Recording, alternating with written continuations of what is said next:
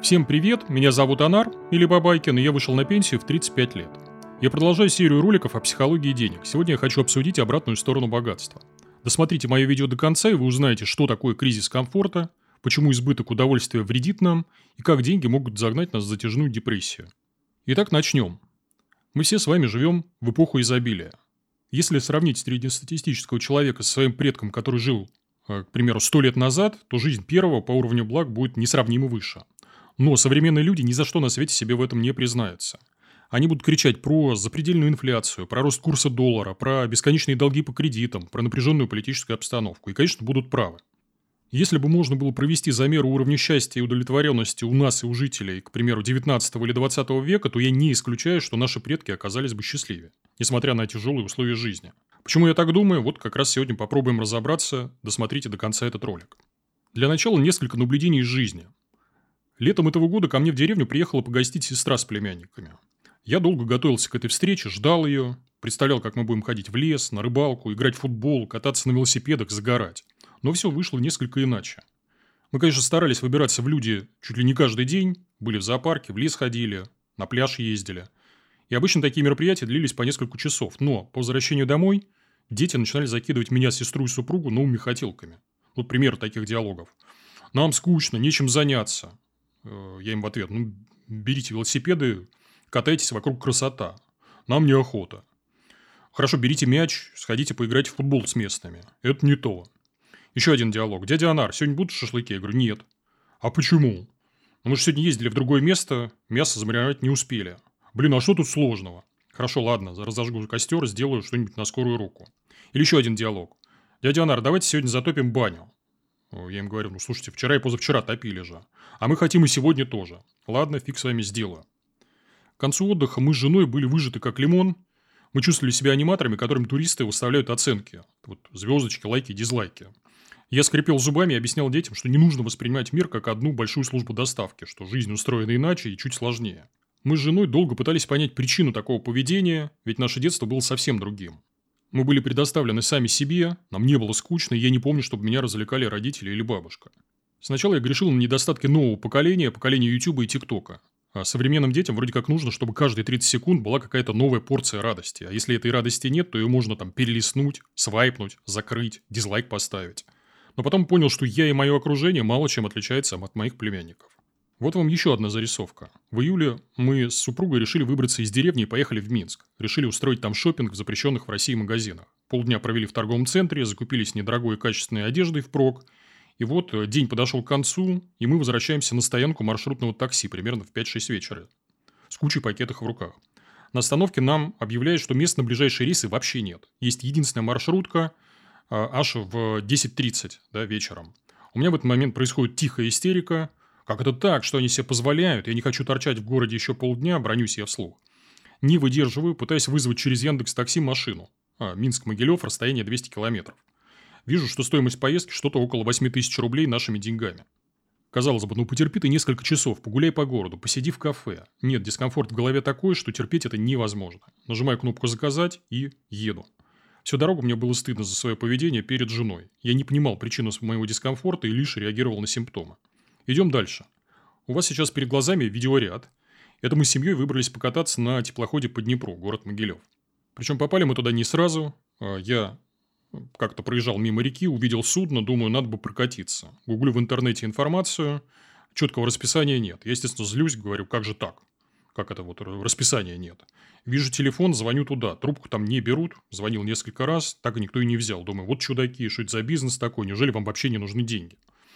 А, ну, мы решились поехать наугад, подъезжаем на пристань, видим очередь, а, толпу людей, и следующий рейс только через 40 минут. Ну, скрипим зубами, но в очереди стоим. Само мероприятие тоже пошло очень странное. Дети наши всю дорогу пялились в телефоны, тащили родителей а, за руку в буфет, купить там что-нибудь вкусненькое, чипсы, шоколадки и так далее. Ну и родителям было не очень весело по ощущениям. Причем не только нам. Почему мы так себя ведем? Наверное, потому что это не идет ни в какое сравнение с прогулками на речных трамвайчиках по Москве-реке какой-нибудь, где картинка меняется каждую минуту. И уж тем более это не сравнить с прогулками по каналам и рекам Петербурга, где за час поездки мы успеем насладиться целым городом-музеем. Какой из этого выход? Среднестатистический человек пытается каждый раз повышать градус эмоций. а, все новую новую порцию гормонов радости. Нас, жителей больших городов в особенности, уже не вставляет поход в маленький какой-нибудь региональный музей или театр после того, как мы посетили тот же Пушкинский музей или Эрмитаж. После событий 22 года мы совсем перестали ходить в кино, ведь там вроде как больше нет голливудских блокбастеров со спецэффектами, хотя неплохие фильмы по-прежнему выходят. Меня, например, уже не так радует поход на матч регулярного чемпионата по хоккею после того, что я видел в плей-офф неоднократно. Я думаю, что это тупик, и выход из этого тупика мы с вами обсудим чуть позже. А пока вот вам еще один пример для наглядности. Какое-то время мы с женой жили в модном ЖК комфорт-класса в Москве. Первое впечатление от локации у нас – это один сплошной позитив. Рядом лес, отличное благоустройство, куча магазинчиков, приветливые люди, чистота. У соседей был общий чат в Телеграме. Мы, разумеется, туда добавились и следили за новостями района, за сплетнями и так далее. Сначала я наблюдал за чатом с интересом, думал, что употребляю полезный контент. А потом понял, что диалоги соседей стали вызывать у меня раздражение. Приведу вам парочку примеров, парочку реплик из чата. Охрана, срочно прогоните молодых людей, распивающих пиво на лавочке. Охрана, подростки играют в баскетбол в 10 вечера. Мне шумно, я хочу спать, примите меры. Мне в кафе подали в холодный суп. Поставлю им единицу, чтобы знали, что это недопустимо и что сервис у них отвратительный. И вот два десятка местных активистов изо дня в день обсуждают какающих на лужайках собачек и неправильно припаркованные автомобили. И за ними наблюдает толпа из пяти тысяч соседей. Мы с женой недоумевали, неужели им больше нечем заняться, и в конце концов просто взяли и удалились из этого чата. Что общего у всех этих историй? Откуда вообще растут ноги? Я, как обычно, стал искать ответы и нашел минимум два.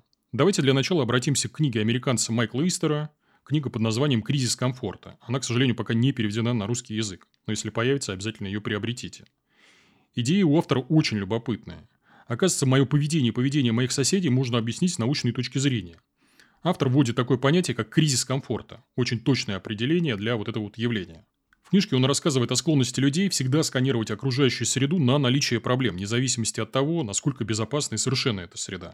То есть мы сталкиваемся с меньшим количеством проблем, но не становимся при этом более счастливыми. Вместо этого мы снижаем порог того, что считаем проблемой. Вот те самые какающие собачки и автомобили, припаркованные около нашего ЖК. Я нашел в сети еще несколько авторов, кто пытался копать в том же направлении, но немного с другой стороны. И натолкнулся на Анну Лемпке. Анна – профессор психиатрии, наркологии и автор книги «Нация дофамина. Дофаминовая нация». Анна, опираясь на многочисленные исследования, утверждает, что уровень комфорта, которого мы с вами достигли, вместо счастья вызывает у нас тревогу и депрессию, и называет это явление парадоксом удовольствия. Как вообще это работает? Всему виной эволюция. Мы стремимся получать удовольствие и избегать боли. Эта схема у нас заложена от природы, и она хорошо работала в прошлом, но сейчас очень вредит нам. Почему? Потому что количество боли у нас сокращается, а количество удовольствия становится все больше и больше, потому что соблазнов удовольствия э, ну, вокруг нас стало в разы больше. А, представьте себе на секунду в голове качели в виде перекладины. У нас на одной стороне перекладины удовольствие, а на другой стороне боль. В своих статьях и роликах Анна утверждает, что боль и удовольствие находятся в одном месте нашего мозга. Когда мы делаем что-то приятное, равновесие смещается в сторону удовольствия, а когда получаем боль, то она смещается в обратную сторону. А, сделал себе что-нибудь приятное, получил порцию дофамина. Далее мозг пытается восстановить баланс. Причем он это делает так, что качели смещаются не в сторону равновесия, а в сторону боли. Так, чтобы у нас снова появился дефицит дофамина, и чтобы у нас снова была мотивация сделать себе что-нибудь приятное.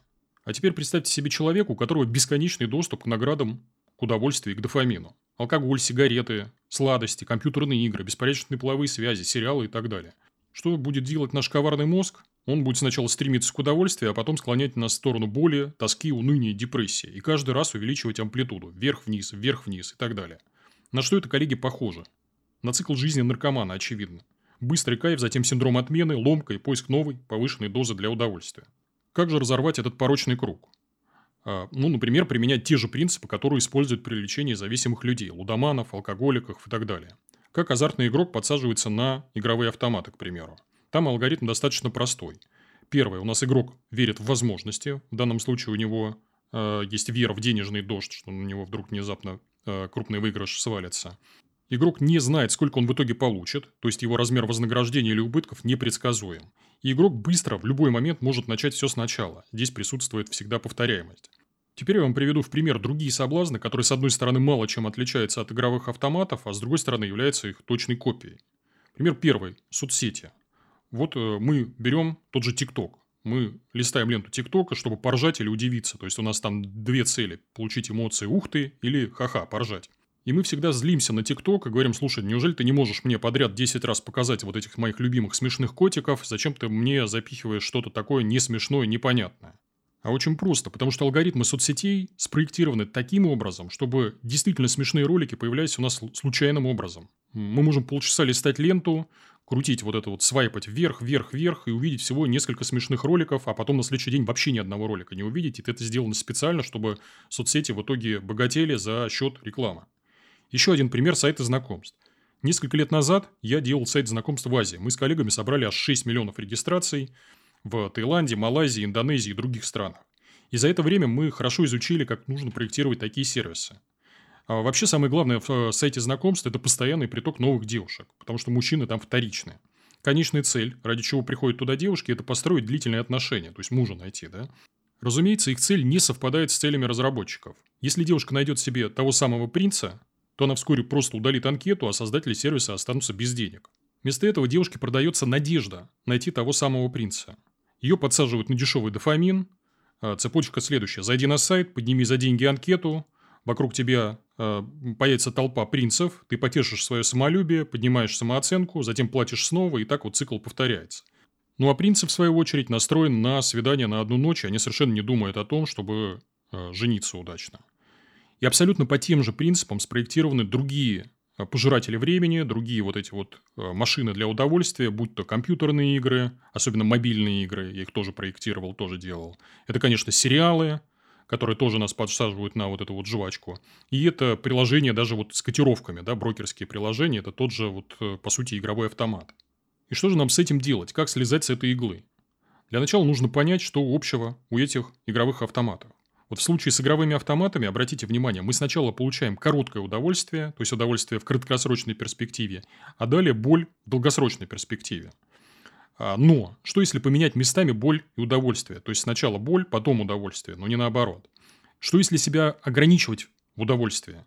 И что если периодически искать боль, ну или хотя бы принимать ее? Разберу на свежем примере. У меня, к сожалению, нет волшебных пилюль готовых рецептов, двигаюсь интуитивно, как и вы. Поделюсь тем, что удалось выяснить лично для себя. Три года я занимался боксом и борьбой в простеньком спортзале. Занятия мне очень нравились, была дружелюбная атмосфера, крепкие ребята, стопроцентная самоотдача. И на тренировке я бежал как на праздник. Года полтора назад мы с супругой приняли решение сменить спортивный клуб. В новом клубе у нас был огромный бассейн, сауна, хамам, соляная баня, сотни тренажеров, идеальные раздевалки. И что бы вы думали, мы просто перестали туда ходить. Атмосфера, с одной стороны, полностью расслабила нас, а с другой стороны, мы чувствовали себя на тренировках очень неуютно. Вместо тренинга мы становились невольными участниками каких-то смотрин.